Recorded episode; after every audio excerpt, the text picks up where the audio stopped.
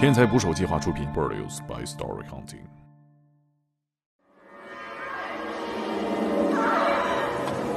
同志们，同志们，现在你看你混进了许多小孩儿。对不起了，电影要暂时停放，小孩儿，我怎么没看见？遍地都是啊！这是部受批判的电影，毒性非常之大，小孩看了会犯很大的错误。你是怎么负责看的门？哎，这些孩子可没有一个是从门口进来的。我看别别别！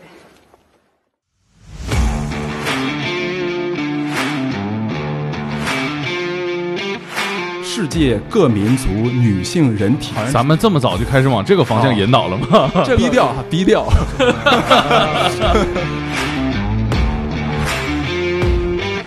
关于性的故事，直面这个东西，对本这身就是一个进步，正视它了。他认为这个东西是存在的，你你不能说是吧？我们中国人都没那个东西。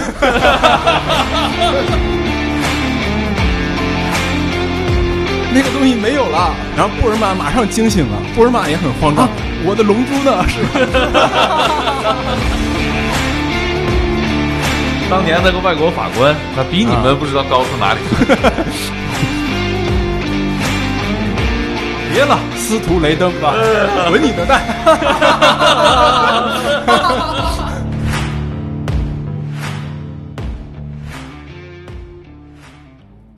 请订阅我的喜马拉雅，拜托了。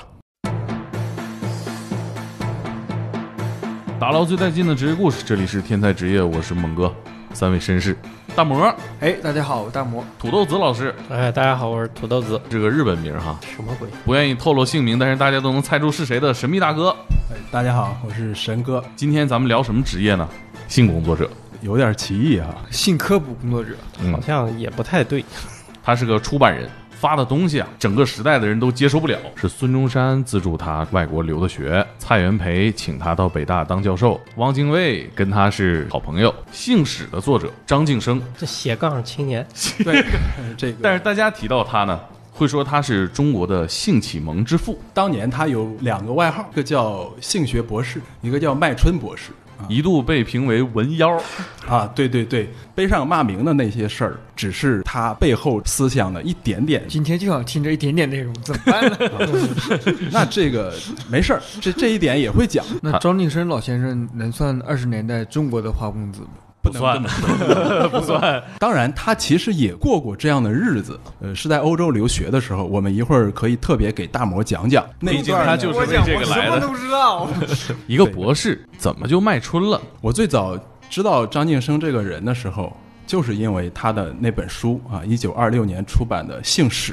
张老爷子全国征集的一些关于性的故事，嗯，他自己再加上一些批注，里面的文章呢，其实非常的 露骨。我知道他是因为那个是什么让这个一个老爷子变成了这样一个老爷子，其实是你要去看他之前的人生经历是怎么回事儿啊，就读过什么书，上过什么学，认识过什么人。对，他是个八零后啊，一百80年前的，一八八八年的八零后，老八零后了，对，倍八儿零地后道。是广东人，一开始是非常接受非常传统的教育，念私塾。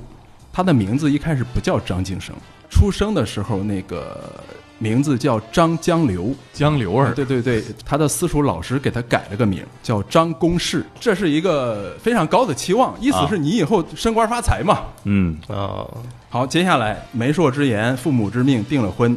啊，十岁就订婚，，对，等到十六岁的时候，考到了这个黄埔陆军小学。这个黄埔是军校附小，对，呃差不多啊。对，嗯那个你你可想而知吧，这个里边学的肯定就是新东西了，还是老调皮。但是这个时候他闹事儿跟小时候贪玩不一样，嗯，他会因为觉得这个学校里面一些事情啊不公平啊，带着学生去搞事儿。那有一些老师校长接受不了，就给开除了。勒啊令退学了，韩寒，嗯开除之后，他学校的这个副监督无所谓，你开除了更好。可能那个副监督这么想的，因为副监督是一个地下党，哦地下革命党人，你这孩子行，哎我介绍你直接出国新加坡那儿找孙中山。呃，孙中山老师还在外边借钱 吗？去之前家里摁着结了婚，啊，是不是家里为什么这么着急让他结婚啊？你可以走，孩子得留下。对，当时有这个意思肯啊定是这个意思，对对吧？就他去新加坡的时候呢，跟着一个同学一块儿，都是热血青年，呃，一起到了之后，直接就去找这个孙中山先生了，一腔热血。就是要杀满清，就是很单纯、很冲动的那种革命热情。但是孙中山的意思是什么呢？你们想错了，不是说我们在海外训练一支军队，他说这是不太理性的方法。我们的方法反而是去加入满清，啊，去加入他们的新军，然后从内部瓦解他们。他俩就很伤心啊，但是也在新加坡待了一段儿，又有了第二次去找孙中山的机会。胡汉民先生接待了他们，说这个不方便啊，这个孙先生可能见不了你们。他俩这回就问，到底为什么孙先生一直避着我们？他其实对我们好像也很很欣赏我们，但是为什么就是不愿意见我们？哎，这个时候，这个胡汉民呢拿出一张报纸，当时新加坡本地的报纸，铺开上面有一个头条新闻啊，意思是据说满清派来的两名刺客已经抵达新加坡。对他确实，他说这个你们这个俩人儿从广东来的。都是年轻小伙子，孙先生确实得防着。 不得不防啊，这也对对对，啊这是个佛山无影脚， 这是个段子 啊，就是没辙，就从孙从那个新加坡又回国了。回国之后，他去北京了，正儿八经当学生了，然后考入了当时的京师大学堂，就是北大嘛，呃，对，北大前身吧，京师大学堂。北京上学的时候，还是脑子里面全是革命。这个时候呢，北京有一群革命党要搞暗杀，搞暗杀的原因是，呃，这群人认为我们有点慢，再不整就来不及了。嗯，汪精卫啊汪精卫和他的几个队友们去暗杀载沣嘛，炸亲王啊，摄政王，等于炸太上皇。汪精卫做了个土炸弹， 要去埋。失败了。对他们这个事儿是当时是这样啊，买了火药自己做炸弹，据说挺大的，叫铁西瓜，当时就称为，可想而知有多大。嗯，拿着这个东西就去那个桥底下埋炸弹，结果很不幸，埋炸弹的时候突然被一个老百姓看见了，被一个男的，据说是个车夫，被他瞄见了。其实这真是一个一个极其微小的事情，改变了很多事儿。那个人为什么在那个时候会出现在那个地点？因为那个车夫怀疑他老婆跟别人有一腿，他去那儿抓人去了，结果跟踪到那儿，看见他们弄炸弹了。这埋铁西瓜，汪精卫就进去了，嗯被关起来了。革命党就希望去尽快的营救他，呃尤其是那个那个，我忘了他他老婆叫啥来着？陈璧君，哦对，当时他们俩那会儿结婚了吗？没结婚，好像没结婚，就说得救他，想办法得救他。有人就想到了，说咱们搁学生里面找点帮手。张晋生就说我脱颖要而去出干，计谋是这样：首先要告诉汪精卫，这个我们在营救你，你不要放弃。啊，他怕汪精卫招了，有可能。也怕他自尽吧。所以就往里去送信儿，并且把里边的信息烧出来。啊，张晋生就假扮成他表弟，然后提了点儿吃的、喝的、衣服去探监。啊，在这个一年里边，其实来来回回探了好多次监，呃，送了很多次消息。很幸运，汪精卫一直没有被斩杀。张晋生这个营救的行为，哈，最后的实质结果是就得送点水果， 就是给这个陈璧君和汪精卫送 条儿，爱情还是对延对续对，下 去了嗯啊。他们让他们沟通嘛。陈璧君之前他其实是希望跟他这个确立情感关系，但是汪精卫呢，有可能是觉得革命更重要，一直婉拒他。结果到了劳力之后，情感是不一样的。就张晋生传了信儿之后，他发现这个看了陈璧君给他的这个信儿，他就写了个回信回去，呃，在里边表达了个意思哈，接受了你的这个感情，很委婉的。汪精卫是个才子嘛，他写了一首词，那个词陈璧君一下就看懂了。是个藏头的，对，答应我了，还没没那么低级 啊。 嗯，因为他跟汪精卫的这段关系，张景生算是正式被承认了是一个革命党，革命方面早就被启蒙了。嗯那他的性启蒙是怎么开始的？肯定是接触了一些什么不好的东西。啊事情发生在他正在给这个汪精卫传信儿的同时，一边在上学嘛，读书也没心思，觉得自己作为参与革命也没什么进展，于是呢，他就去了有有一个四公主藏书楼，应该是乾隆那时候的呃一个一个公主，她留下的一个宅子，可能做了藏书楼，就是图书馆吗？对，是个图书书馆。店，嗯，张景生首先感兴趣的是佛学相关的书，想从宗教里找答案。他就色看到即了是这空个 很多的佛学书，把这个整个馆藏的佛书全都看了，在一本《高僧传》里面，就是一个和尚，他说人呢要坚持自己的想法，要发表不同的见解。你说奇怪不奇怪？他从一个和尚那儿得到了一个这个醍醐灌顶的 我一可个没有一个我启一个启示，这个很重然要。后啊呢，没过多久，他在这个藏书楼里面就发现了一道非非常独特的风景。德国的一个人类学家写的一本叫《世界各民族女性人体》嗯啊，这个研究著作里面有大量的实拍图片，去了非常多的地方，各个大陆、各个少数民族，他都去拜访，给这个当当地不同的女性去拍照片，拍她们的这个生殖器官。他一下子看到了这么多私房照，而且呢，这个德国学者呢，他用一种比较的方式去描述这个，用生理学的方式去讲述啊不同民族的、不同人种的、啊不同地区的可能有什么区别。当时来说，这种内容一定特别的震撼啊！猛哥，你第一次看这种有照片的性启蒙的书籍啥时候？有一个递进的过程。最早引起我兴趣的是商场里面的服装模特，哦，哦，后来呢就看电视，其哦你看实你看的什么啊胎呀、什么台都放《 《水浒传》吗？水浒传》武松那一段呗。潘金莲和武松这一段，其实有很多情色的镜头。不是潘金莲和西门庆吗？最早是武松嘛，潘金莲看到武松在熟睡，啊，你我觉得你这个还是悟性高，就是因为你说跟武松那那其实只是一个眼神上的交流哈，没有没有，你你看的太不细了。嫂夫人给他做衣服啊，是要贴身量的嘛？神哥晚上回去得不是你们没注意到这一下段吗载回来看看是吗？量量量尺寸嘛？没印象。你这装什么正人君子？你搁这个哎，你都没没看过书吗？你咋说都是影视呢？先看的影视。我觉得文言文描写这个可能还是没有电视剧那么有冲击力。武松那一段就杨雄那一一段，哎哎，挺了解大家都差不多呀。这个阎婆惜那一段嘛，这呃母大虫那一段，嗯啊啊，打架就打架呗，脱衣服 干嘛？啊，然后他们这个言语之间也有一定的挑逗嘛。看我好大的白面馒头 啊，是吧？当时看到这的时候，哎，似懂非懂。还有还有一个可能冷门一点，宰相刘罗锅那里边还有吗？有的哎呦你不是，我觉得你这个太细心了，你你肯定是天生具有学者敏锐的眼光，对啊，图老师就是从小看郑多燕、广播涛那看的。呃，这个《宰相刘罗锅》里有这么一段啊，就记载这个啊、秀才的女朋友参加这个宫里选妃，但是他跟这个秀才好着呢，不想通过这个选妃，可是她长得又特别漂亮，大概率是会通过。这时候，作为秀才的好朋友刘墉就给他出了个主意，说在摸玉这个环节你要大笑不止哦啊，因为刘墉在这方面显然是有着丰富的知识，他知道你在这个环节大笑不止呢，你选秀女是过不去的，因为你痒痒是吧？你不能皇上是吧？跟你握个手，拍拍你的肩膀，你就嘎嘎大笑，这肯定不行。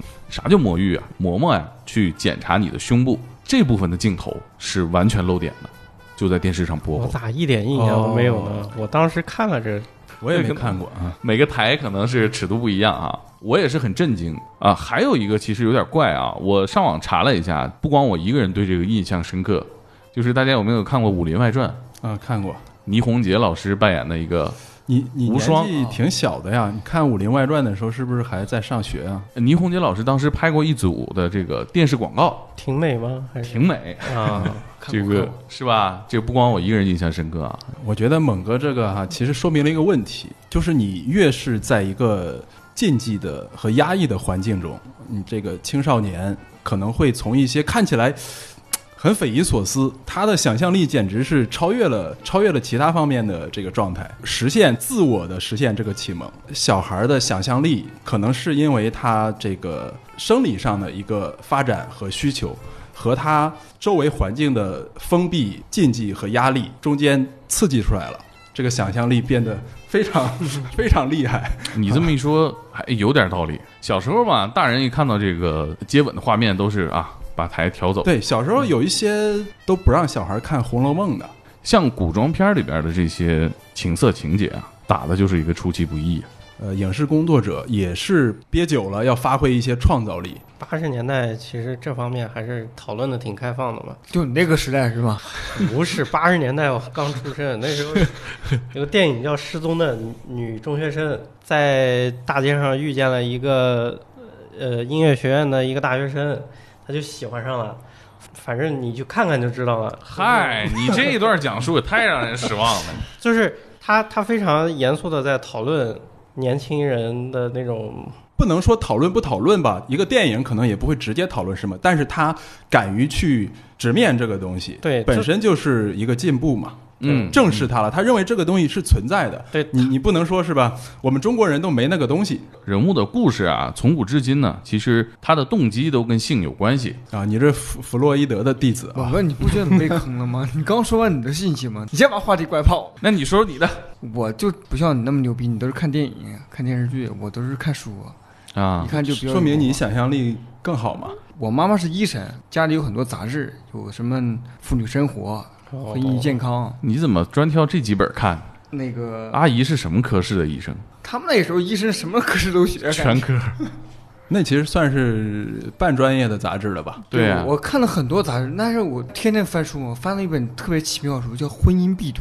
婚姻必读。就可能是那个年代，是不是你结婚之后就会发一本这样的书《婚姻必读》？哦有一段是讲性性质是生活的，我哦都特别好奇去开婚始哦婚前必读，啊啊啊！他那个刚才是说那个状态很像张晋生看到德国人对 对对。书那个但是状态呢，也说明了一个很明显的问题哈、为什么会有婚前必读这种书？对说明在婚前，成年人连这个是怎么回事儿他不对清楚，对或者是隐隐约约清楚，他没有办法去讲，不能沟通嘛，不能去问啊、那是你是是你爸的藏书吗？我不知道啊，哦， 婚前必读肯定是他爸他妈共同拥有。啊对，就是你看上一代他到了结婚的时候，他才去了解这个事情，其实跟猛哥那个情况也是一样的，一代的禁忌，再一代的禁忌，上一代不对下一代说，上一代不对下一代说，一直到了现在，你像我们这一代人，连这个婚前必读都没有。你们这一代人快播啊，你们这一代人。那快播呢？那其实就考验每个学生的自觉性了，是不是？涂老师，嗯，涂老师涂老师说完了哈，没有，没说了，没说，我还没启蒙呢。我是误打误撞，当时不是像我，我这么有目的性，就是收看内容指的不是实操，什么就误打误撞。当时是六年级还是上初中，家里买电脑，家里买电脑的时候就是啊家里条件真好。对呀、我他妈大学才用电脑，对呀、我大学才看见电脑。然后就去买游戏光盘，当时游戏光盘挺贵的，就得二十多块钱一张。嗯，然你后确定是光盘不是软盘吗？你那个年代不是软盘？已经过了软盘那个时候了。那个五百一十二 K 的大软盘和一点四四兆的小软盘我都用过，那个装不下几张图片。我跟你 说，两个 Word 文档就满了，对我是要去买《红色警戒》啊，那个游戏，然后买回来有那个理的复仇。包装上也是游戏，放进电脑里没有游戏的安装程序，嗯就没有是、一看 A E X E 那个什么然后发现一些奇怪的文件，狗逼 G 的吗？对，就哦没有、没有衣服的人男性人体，啊，嗯，当时你觉得这个赚了还是赔了？害怕，根本就没有想到是赚了还是 赔了，嗯，我立即就把光盘给扔了，撅了哈，掰了，对，特别害怕，叔叔没给你两巴掌，他们这个谁他让你们扔不家里在头？这个太说明问题了，嗯就是怎么怎么会有这种恐惧是吧？对呀、特你别怕什么呀特？别我觉得现在的小孩儿，虽然他们接触信息的渠道和方法，呃，太多了，他可以很轻易的去做到，但是肯定也是偷偷摸摸，挺挺挺悲剧的，我感觉。 是是，呃，不管你如何接收信息，性在家庭里面依然是一个无法提及的话题。嗯，压抑的点在这儿。神哥呢？沈哥肯定从小学一年级开始读了，我神哥我说我印，象张晋生那本书出版的时候，我活着呢， 我看的就是那本儿。我可能是应该是漫画，应该是海南美术出版社机器猫引吗引进了很多器啊，机器引进箱了它引进了几种。我最爱看的肯定是八零后应该都知道的这个《七龙珠》嘛，哦，呃，这个机器猫或者当时叫小叮当，然后还有乱马、城市猎人、啊城市猎人对城市猎人我看过，侠探韩语韩语良是吧？有一啊个艺名叫、也挺好听的。给我很多的暗示的，就是猫眼儿三姐妹。没看过哦，那也是那个北条司，对，你是不是九零后啊你啊？猫眼儿三姐妹九零后也看啊，莫名的喜欢看。那是很直接嘛。你青少年肯定是对比较美好的东西是感兴趣的，嗯，尤其是北条司的画风是很写实的成年人的画风。嗯，对这些漫画里面，其实就多多少少的对它多多会少少有有一这点些内容。城市猎人就很直接了。，对嗯他们展示的方式其实不一样，这跟那个漫画的定位应该是有关系的。你比如说这个鸟山明的，嗯，更多都是少年对少年漫画有，着浓浓的科普教育的气味儿在里头。对但是他第那一个集就裸露镜头，对对，但是他那个裸露镜头呢，其实是一种简笔画式的。不过呢，我看到的那个版本的书，凡是有裸露镜头的地方，全是用那个黑色笔涂上的，就啊给它画上内衣了嘛。我一开始我以为这个鸟山明就这么画的， 这个衣服画的感觉涂的都没涂匀那个颜色啊。小悟空刚认识波尔玛，嗯，灵魂一问，对，小悟空起得早，可能练完拳一回去一看，布尔玛在床上四仰八叉的躺着睡，只穿了这个内衣。小悟空就看见很奇怪，好像好像跟我爷爷不一样，对。然后他就躺在那个地方，他就躺在布尔玛的这个小腹的那个位置，脑袋躺在那儿，小孩子嘛，他就发现，哎呀，吓坏了他。他说那个东西不见了，那个东西没有了。然后布尔玛马上惊醒了，布尔玛也很慌张啊，我的龙珠呢？是吧？因为布尔玛当时是特别紧张，自己的龙珠是不是会丢掉？对啊，对对对，不是，他不是，他是那个是布尔玛在寻找龙珠。对啊他，小他来悟空那儿其实有私心，想把龙珠对骗走，四星珠嘛。小悟空是有一个龙珠，但是不知道龙珠是什么东西。对啊，结果就这一场戏 既搞笑，我觉得又有意思。其实它说明了嘛，这个男性女性的身体差异，波尔玛就把他给揍了一顿。 嗯，悟空也很冤枉，因为他从小跟爷爷长大，对爷爷他跟显爷然是性教育做的不到位。跟爷爷睡觉的时候就是这样睡嘛。对，好，嗯一会儿下个 PDF 发给神哥，让他回忆一下，回忆一下，回忆，忆一下，回到张晋生的情，回到张晋生吧。行 是，吧张晋生的启蒙刚才咱们聊过了，那一本奇书嘛，嗯，上学完了，也就是革命成功了，南北议和之后，他算是革命功臣。孙中山呢，对一帮革命功臣都会有一些啊论功行赏，要不要做个官呢？想做什么官儿？啊张晋生呢说，你能不能出钱让我出去念书？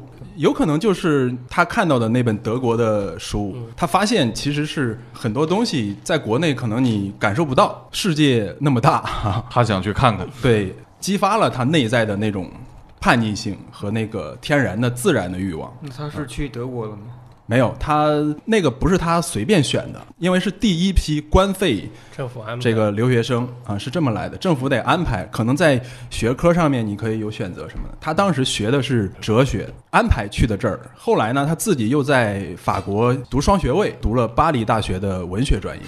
接下来其实就到了大摩哥是最感兴趣的部分。这也是为什么他今天坐在这里。嗯，张晋生到了法国之后，他除了这个读书，还干了什么？跟不同的人交往，这是他更乐意的事情。所以他在那个上学期间，呃，去了英国、德国、荷兰、比利时、瑞士、欧洲这些国家，他都去游历了一遍。他的这段留学经历啊，可以说是丰富了他的真实的性生活，有了真实的体验哈。可以这么说，在法国留学第二年的暑假，去跟同学到海边儿去旅游的时候，在在一个咖啡馆儿认识了一个十六七岁的小姑娘，跟自己同行的一个德国少年，他的国外的这个同学同学，嗯，就看看上这个小姑娘了，成天可能跟她聊天啊什么的。就是因为这个刺激啊，可能张晋 生 有可能哈，有可室能友先先有对对对嗯女朋友了啊，有这然后个感觉张晋生也也会觉得啊，跟这个女孩儿去聊天，但是最后女孩选择的是张晋生啊，没哦有选择那个、哦呃德国的小伙子。后来呢，嗯他们也喜欢外国人， 其实是吧后来有点意思哈、张晋生他后来回忆的时候说，说我那时候非常骄傲，那个时候我是一个衰弱国家的人民，而战胜了一个。争强好胜的德国，而且又又是有身份的博士， 就是他很自豪，可能他在内在里就觉得这就是人的一种自然性、动物性，可以这么说啊。这个女孩是一个学问不太多的，因为在海边儿咖啡馆做做小生意这样的，张晋生就觉得有点失望。后来是他又认识的是一个英国女孩，嗯，二战呃一战，德国不是开始打法国嘛，然后有很多法国人就去逃难啊，张晋生就躲到了伦敦，他在伦敦就又租了一个工人的房子住，这家有一个小女孩跟张晋生年龄差不多啊，女孩好像对他挺感兴趣，他呢也怦然心动，对上眼很自然的，两个人就看电影啊，一起去玩啊，干什么的。战争危机解除，他就又回巴黎了。回巴黎，其实张晋生对这个女孩还是念念不忘，经常写信什么的。但是这英国女孩来的信呢，都是这个冷冰冰的句子。 张晋生就觉得这个爱情偶然而生，也偶然而死。嗯他其实很浪漫，他不会特别把这个事情就卡在心里了。这嗯是这么一个人。翻篇了，对，回到巴黎呢，张晋生遇到了一个女孩儿，是在车站遇到的。这个女孩抱了一摞书，迎面走过来，突然掉了，张晋生就去帮她捡，然后两个人就认识了。浪漫的邂逅，这也太他妈电影情节了。，对，嗯很电影嘛。然后认识了之后聊天嘛，当了朋友。接下来这个女孩儿就开始跟他讲，呃，自己有一个悲惨的遭遇啊，十六岁的时候被一个法军引诱性侵了，还有虐待，留下了一些伤害吧。那呃这段往事就让他觉得不愿意说，呃，女子在在恋爱中以及在这个性生活当中处于被动的位置，因为这个原因，甚至跟专门找找成熟的这个女性去学习啊，这都是他告诉张晋生的。嗯，然后后来挺好的嘛。张晋生就哦跟他谈恋爱嘛，过了三个月，这三个月过得是非常浪漫，就是因为是个才女。前面说了有这个肉体上的欢乐，有精神上的欢乐，这一次是精神上的欢乐加肉体上的欢乐。嗯，哎，这个女孩儿交往的过程中写诗，是个诗人。哦，一下把张晋生拿的死死的。对，三个月之后，呃，哎哎，哎，等会儿等会儿，怎么就一下跳到三个月之后了呢？嗯这三个月之中，可能我回头私下跟大魔 讲，哎呀，啊，确实不适合今天的节目啊，时间也有限。太不严肃了。嗯三个月之嗯大魔自己后会，阅读，啊出现了一个很戏剧性的变化啊，这个女孩儿主动跟他提出我们分手吧，嗯，哦，这就很奇怪啊。张晋一没有任何征兆的说就要分手了啊，结果这个张晋生就很惊讶，哎，怎么突然这样呢？是吧？然后这个女孩儿就说，呃，很温柔的说，所有的情人都会有分手的一天，我很感谢你在这段日子里做我的模特儿。嗯啊，一切由我安排，一切都很配合我。如今呢，你也该去回到社会上，找做你自自己的的模特角色，哎哦做你自己的主人。哎，这一下张晋生，他是被这个法国女郎非常非常刻意的安排去当了素材，啊因为这个女孩儿写意很的快自己就人生写了一本书，叫《三个月的情侣》。哦，被利用了，然后后来他给跟他说，他说这个其实啊，我挺感激你的，就从我在你面前故意掉下书那那一刻，后面都是我我在在表演，被人家给拿对， 了。他在采采采集素材，这情哎，节最后是是这样的，很好玩儿，嗯太法国文艺色情片了。 啊，挺文艺的，对，嗯，李敖写过一句“爱情如牙刷，三月换一把”，是不是从这儿来的？感觉哦，你说到李敖，咱们可以提一句，李敖自认是张晋生的传人，哦， 这还太自认了。 解释一个问题：为什么他在欧洲的时候会是这样一个人？对啊其实不是突然发生的变化，不是说从在里昂我一下车 就变成这样了。落地就就浪漫了。对他其实是他研究的哲学方向研究的是卢梭，而卢梭他不管是哲学还是文学方面，他都属于一个浪漫派的。就是卢梭这个，他是真的研究了，他毕业时候的论文就是研究的卢梭的教育理论，嗯，深深的到了骨子里。然后他又翻译了，呃，卢梭的那个《忏悔录》啊、翻译到中国啊、张晋生自称可以说是卢梭的传人可以这么说，对，最嗯后又传给了李敖，啊，一棒一棒接力下来。李敖在台湾传给了罗志祥。哎，顺上，这就是直接影响张晋生走上性学道路的一个启蒙。理论知识、实实践践经验都有都已经具备了。接下来其实就是毕业要回国大干一番事业。呃嗯，在车上他已经在想了，我回家应该干啥呢？他要对呀去先去老家嘛，他要去广州，他就写了一些自己的想法，直接给了那个广州的那个军阀陈炯明写信给他说，我想干什么干什么干什么。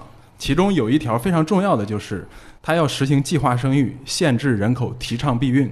这个事情在当时简直是对中国人是一个完全没听过违逆人伦，这是为什么？嗯这是要干什么？是从来没有听说过这个事情。但是张晋生是经过过自己深思熟虑的思考，啊、他想的是我们这一个民族怎么才能越来越优秀，嗯怎么才能在这个经济上、在国力上发展。优生学也是他后来的一个很重要的研究方向，提出实实行计划生育，是基于说我要发展这个国家民族，首先我要人口素质、人口的能力。比如马尔萨斯，大家知道人口论的那个学者，他受到他影响，研究过清代乾隆年间的中国实例。为什么中国会出现这种盛世，然嗯后衰落，盛世衰落，都是因为人口无限膨胀了，膨胀膨胀就不行了，是就是没有一个规划性的。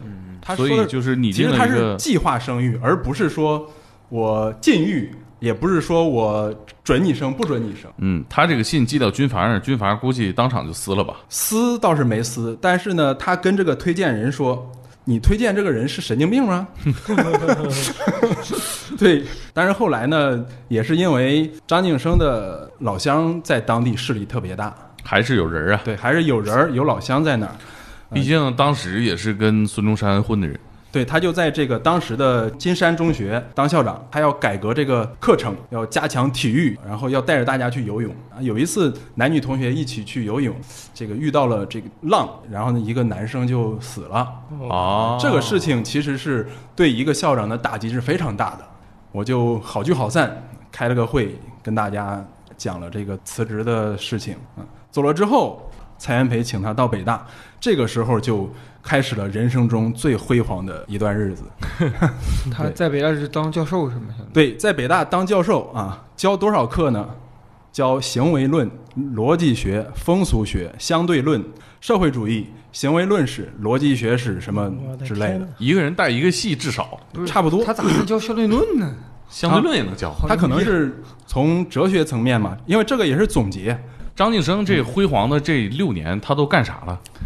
一九二一年、一九二二年，就二十年代初，有一种社会的情绪，就是大家对西方稍微有点失望啊，因为一开始世纪初的时候，中国其实是新文化进来的时候，对西方是非常推崇的。但是，一战之后会让一些人对自己信奉的东西感到失落啊，所以当时有一个科学有一个论争论，社会上叫科学的人生观和玄学的人生观两大派。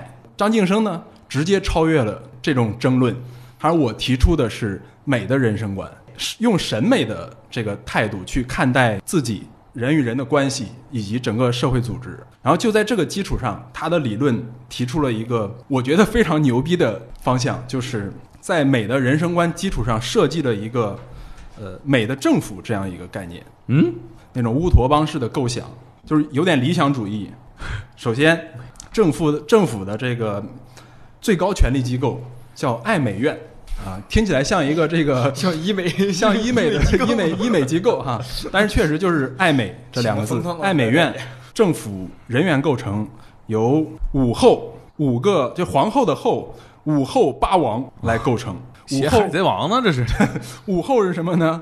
女性的美的后，艺术的后，慈善的后，才能的后和勤务的后。其实你发现从定语来看，它们都是一些美好的东西。嗯，那霸王是什么呢？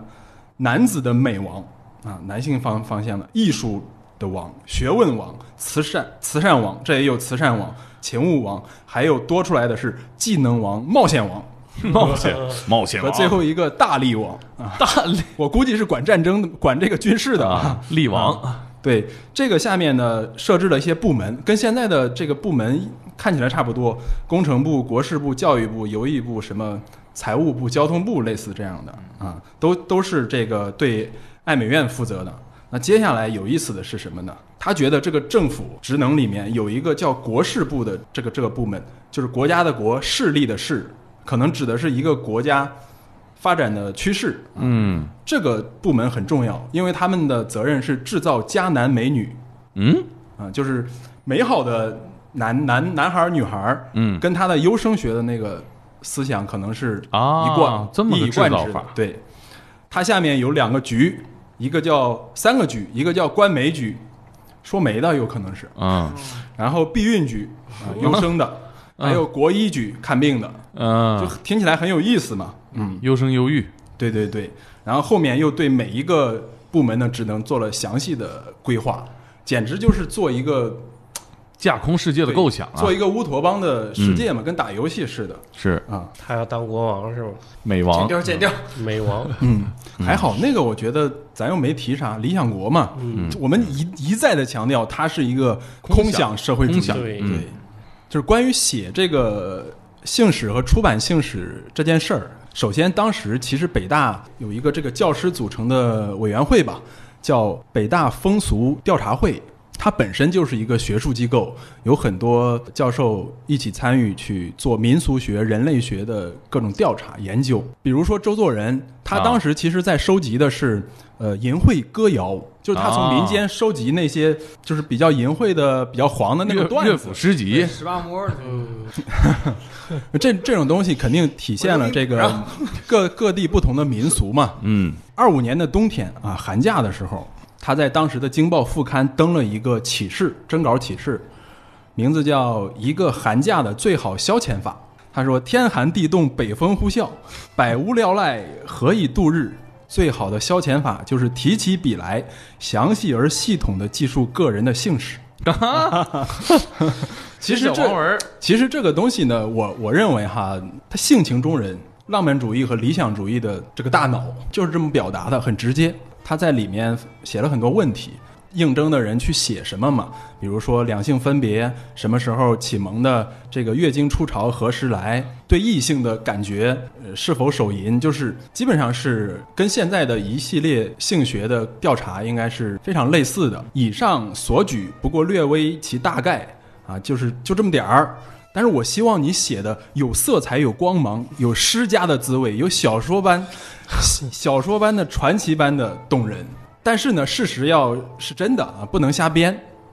非虚构，非虚构，对就是、哎对对对。空手套小黄文儿还要求 真实，还要求精彩，接下来他就收到了三百余篇吧，三百、多，嗯哎这这这么多人以此为消遣，对，三百三百多篇呢，他选出来最后只用了七篇嗯，啊，都是在北京读书的大学生，哎说明他在北大教书的这个启蒙影响力工作对哎他的影响力是还是很有够的成果的哈，对，然后这个书发的时候结构也很简 单，把七篇文章全部列上，张景生在每篇文章后面写一个评注，对，司马迁写一个这个《太史公约》 是这么这么一回事哦儿。他非要嗯举一个呃残疾人的例子，那多坏啊！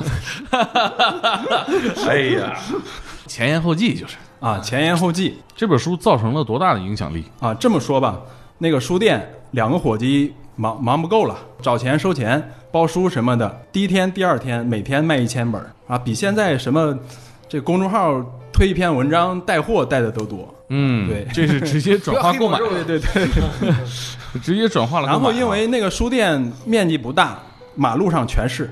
我觉得就跟现在这个《哈利波特》新版、嗯新故事上市，或者是苹果发售新机是一样的，大大清早就开始排队了。一加上媒体的报道，然后再版，很快就全国畅销了洛。阳纸贵啊，嗯他这个书一出来，马上就开始有跟风的了。一个票房好的电影刚上完，马上一个改一个字儿的名字网大就上了。环大西洋对，比如金庸、古龙那时候是吧？啊金庸卖得好，就有叫做金金庸庸新新的人，呃啊，对，全庸对，叫全庸。啊全嗯庸其实那个时候发生了大量的，他的这个故事其实也挺容易盗版的。嗯，瞎编你呗能套小黄文，谁不能套啊？呃可以编嘛。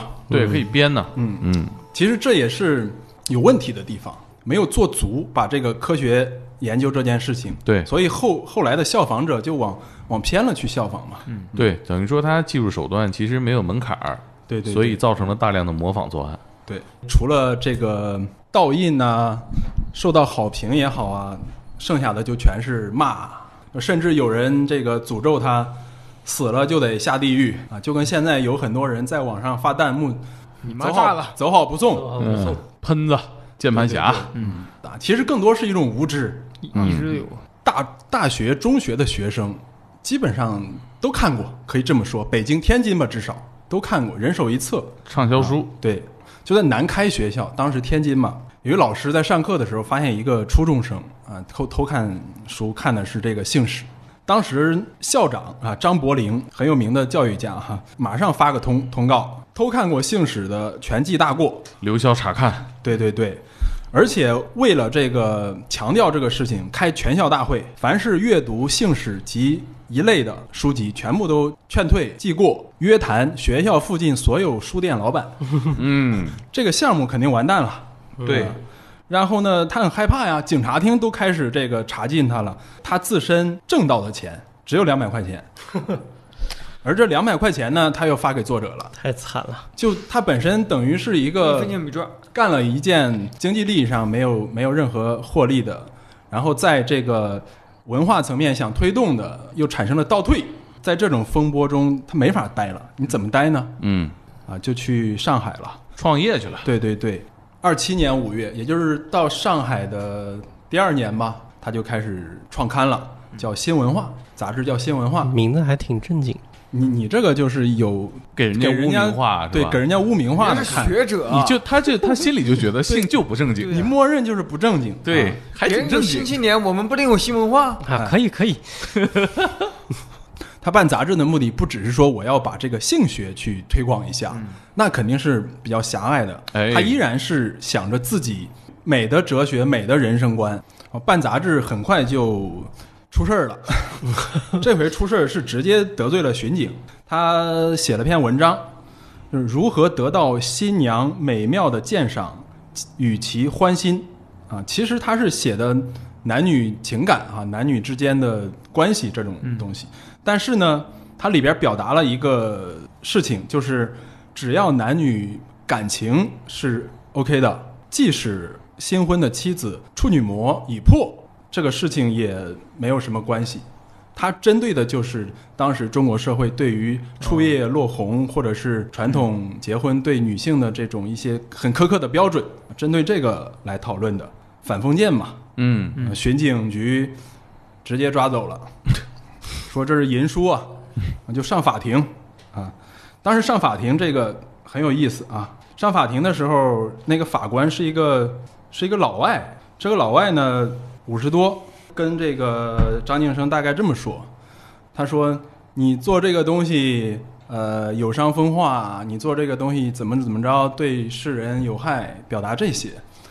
张晋生就说：“呃，我记得在你们国家这么这么这么这么做，好像是没问题的啊。好，接下来那个人那个法官就说，那是因为在我们国家是那样，但是在中国现在这个人的这个文化开化还没有达到什么什么地步，所以就不能怎样怎样怎样。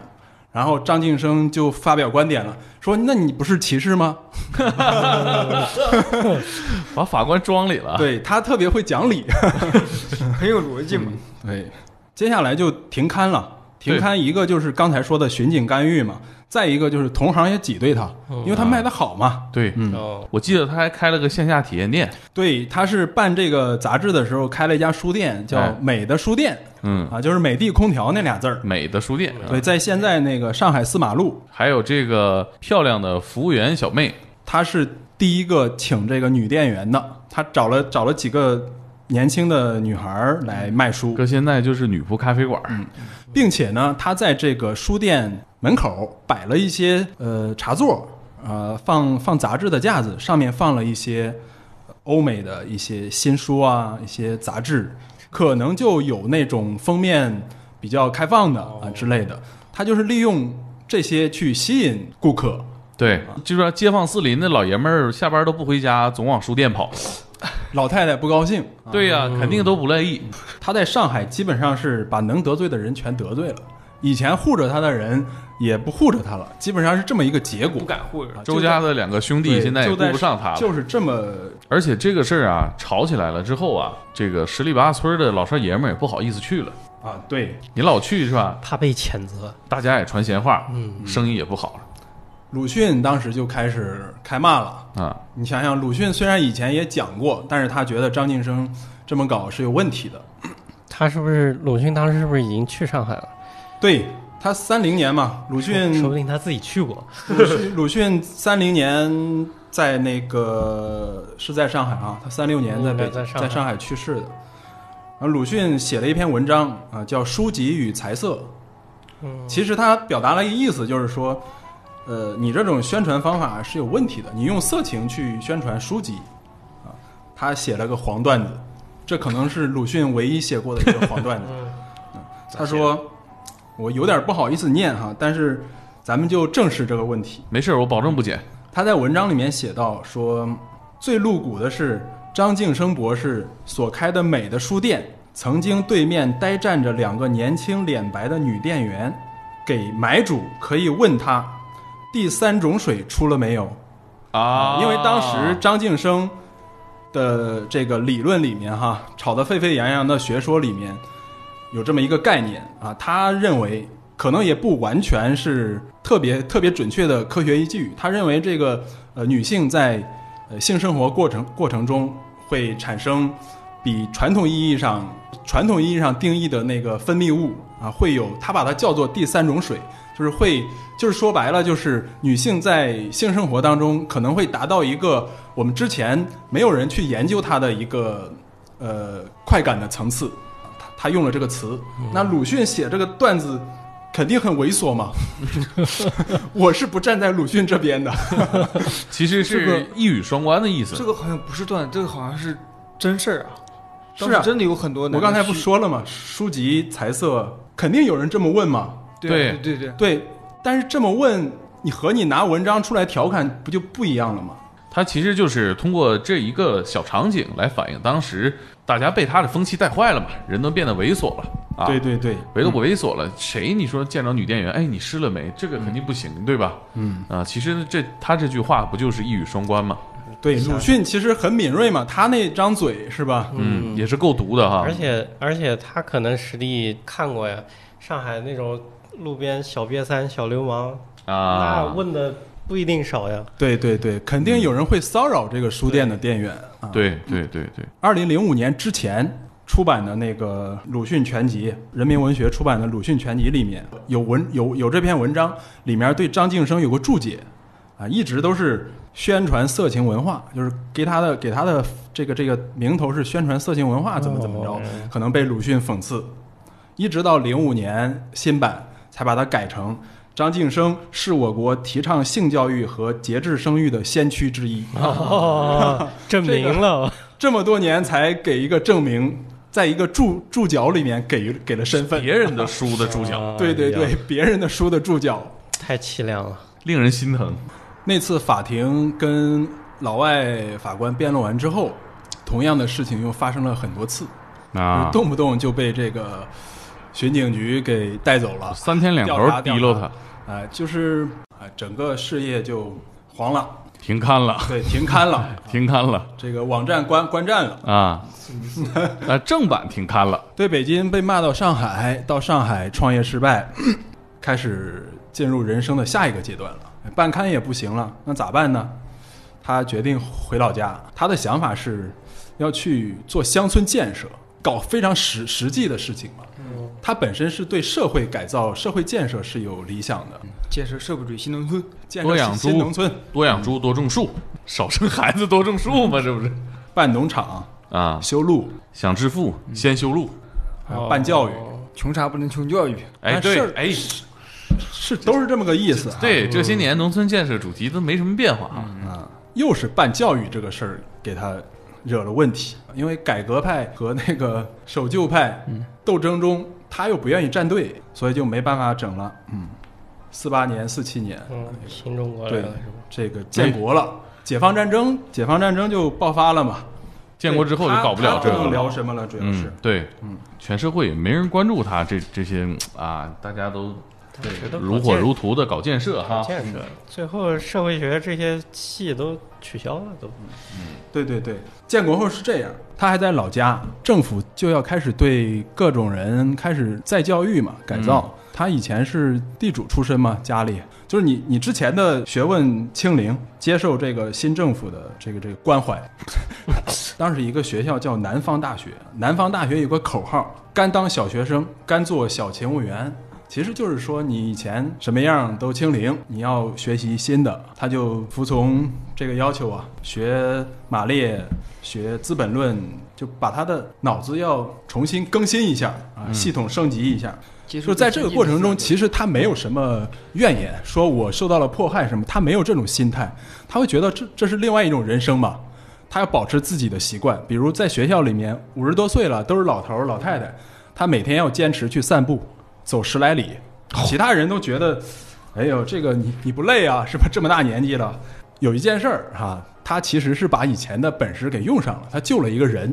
当时他有个同学，这同学呢，解放前是北京市的警察局局长，国民党，解放前嘛，嗯，哎，送到南方大学重新上学嘛，嗯，他表现很好啊。当时以前是少将，工作热情好，改造态度好，所以组织上对他很信任。嗯，就在某一次呃学校的典礼上面，就安排这个人带领大家喊口号，其他人我不信任嘛，你万一瞎喊呢，对不对？这个局长特别紧张，准备了好久，自己脑子里面过好多遍，结果当天喊的时候，喊到那个中国共产党万岁的时候，他不小心喊成了国民党中国国民党万岁，一下完了，这个我跟你说，朱丹就是赶上好时候了，你知道吗？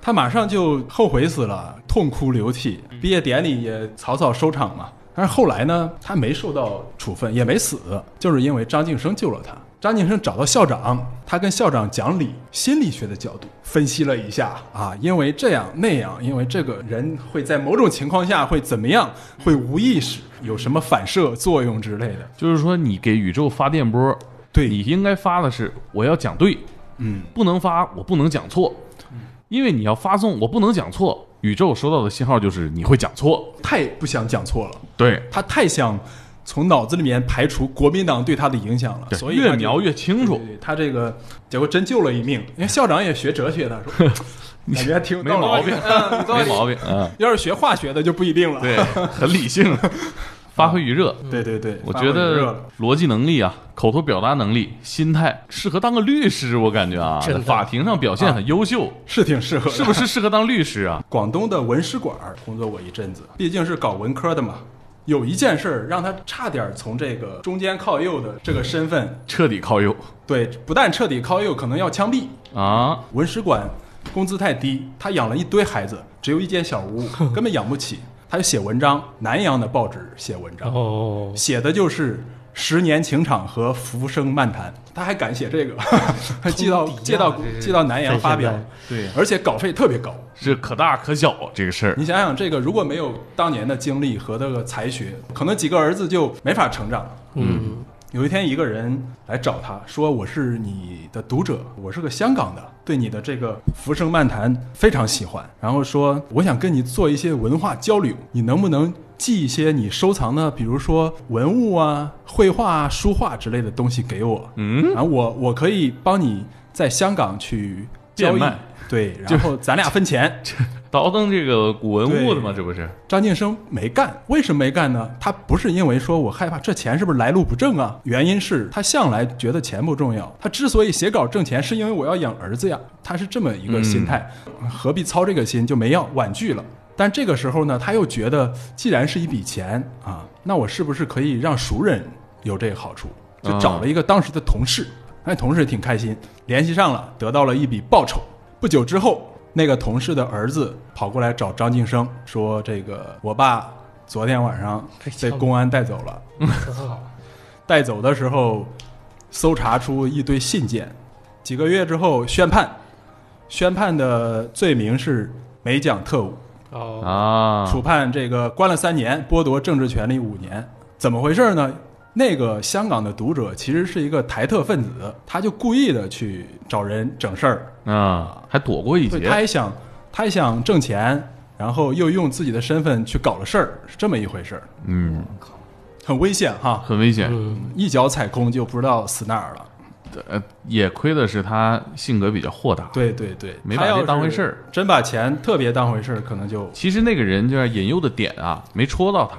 对，比如说，你给我这个文章，我给你在更大的舞台上发表，兴许对这个事儿就就或者说成了我给你这个提供一个平台，你可以继续研究你的学问。 哎啊，有一件事儿非常有意思，文革打砸抢烧开始升级的时候，文斗武斗嘛，社会基本上混乱了，那开始清理阶级队伍。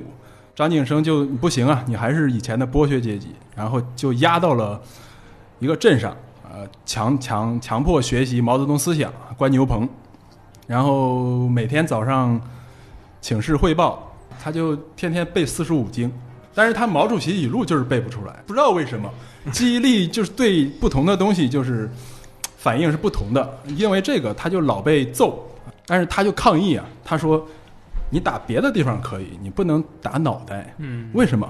脑袋是思考的来源，这是我服务人民的工具，你能不让我服务人民吗？不打了。嗯给红给红卫兵绕进去了。太会了，当年那个外国法官，那比你啊们不知道高出哪里去。真的是我跟他谈笑风生 嘛，然后接着，呃，这个他又说了一句什么呢？红卫兵就懵了嘛，哎，什么意思这是？ 他就说别了，司徒雷登。 红卫兵哪知道说你是吧？滚你的蛋！ 就是他能挑出来这个红色的这个武器去对付你， 很厉害，哎太逗了。 你不能说他说的不对。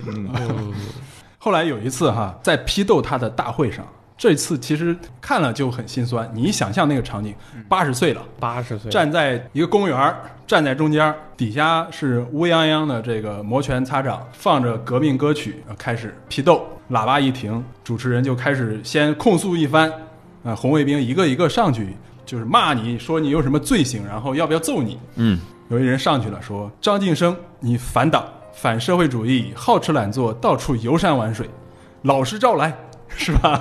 嗯然后张晋生就说：“我是咱省的这个文史官的管员，我工作的地方在广州。最近广州在闹革命啊，只能回老家写书，是吧？写书我是为了人民服务吧。”没办法，因为嗯对方攻击他是你干嘛不好好在工作单位待着，又跑到乡下来，是吧？ 啊，这人又问了：“那你写的是什么反动书籍？”张晋生这理直气壮：“我响应国家号召，为农村服务，写的叫《中国农业》。”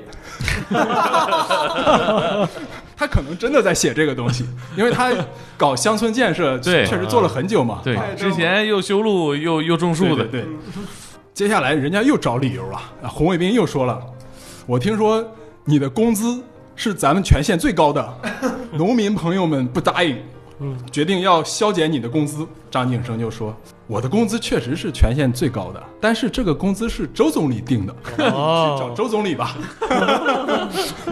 没没辙了哈，这真是开局老百一姓张嘴啊！嗯老百姓都开 心了，觉得这个红卫兵可糗大了。嗯，终于有一个比较老练的红卫兵看不下去了，就上台了，嗯，说：“张晋生，你这个满脑子资产阶级思想，伤风败俗，光着屁股跑到河边晒太阳，群众意见很大，你怎么回事儿？”张晋生服了。张晋生说：“啊，你说的对，我毕竟是写字儿的，拿笔杆子的，年纪大了。”但是年纪大了，晒晒日光浴可以增增强骨骼，锻炼身体。我争取活到一百岁，活得长了，我就多写些著作，为劳动人民服务。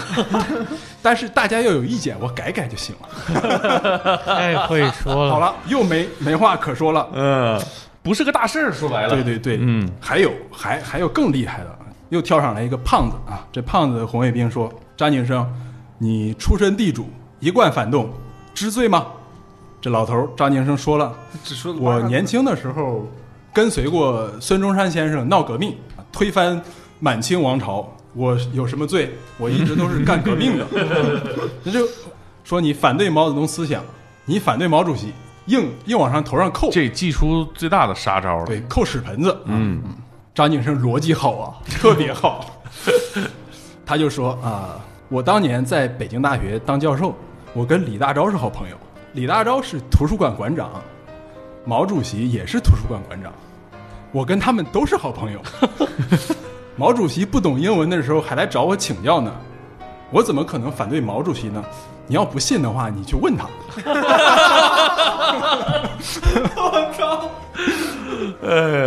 在那个突飞狂飙的这种荒诞时代，舌战群儒啊！这样一个老老先生，我觉得太令人佩服了。嗯，